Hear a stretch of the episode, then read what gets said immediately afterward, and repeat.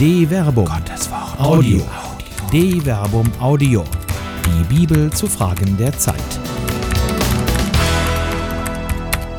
Abraham und Sarah lachen. Oder was Glauben und Freude miteinander zu tun haben. Von Till Magnus Steiner. Humor ist, wenn man trotzdem lacht. Gleiches gilt für den Glauben. Für den einen ist er eine Torheit, die zum Spott einlädt.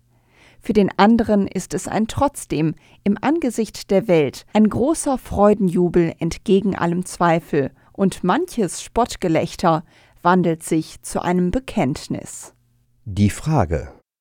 Als Gott dem hundertjährigen Abraham verheißt, dass ihm ein Sohn von seiner neunzigjährigen Ehefrau Sarah geboren werden wird, ist seine Reaktion sehr menschlich.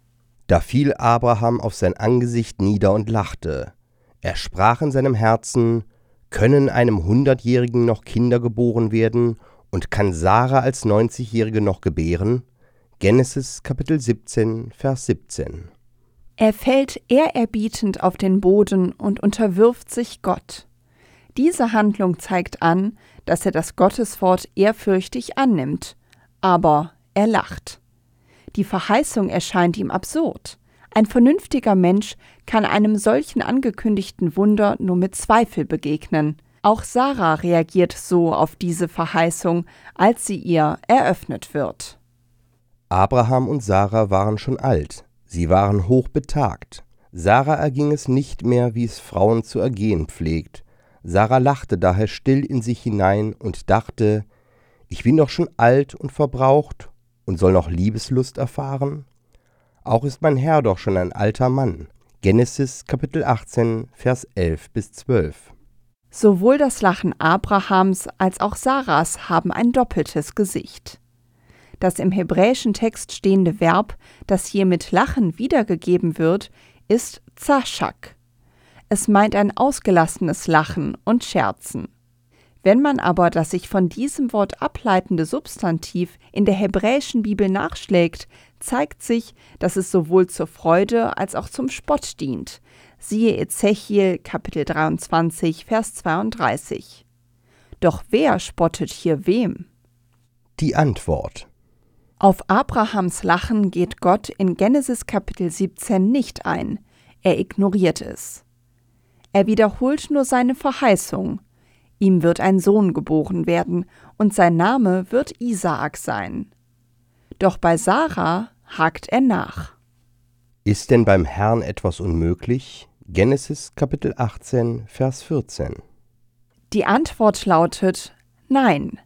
Und dessen ist sich auch Sarah bewusst, die von Gott kritisiert, das eigene spöttische Lachen leugnet. Durch die Geburt Isaaks wandelt sich Sarahs Spottgelächter in Freudenjubel. Bereits der Name des Kindes selbst ist sprechend. Itschak bedeutet entweder er lacht oder er wird lachen. Auf Abrahams und Sarahs spottendes Lachen folgt das wissende, freudige Lachen über die Erfüllung der Verheißung. In Isaak personalisiert sich das Lachen als Freude über die Macht Gottes.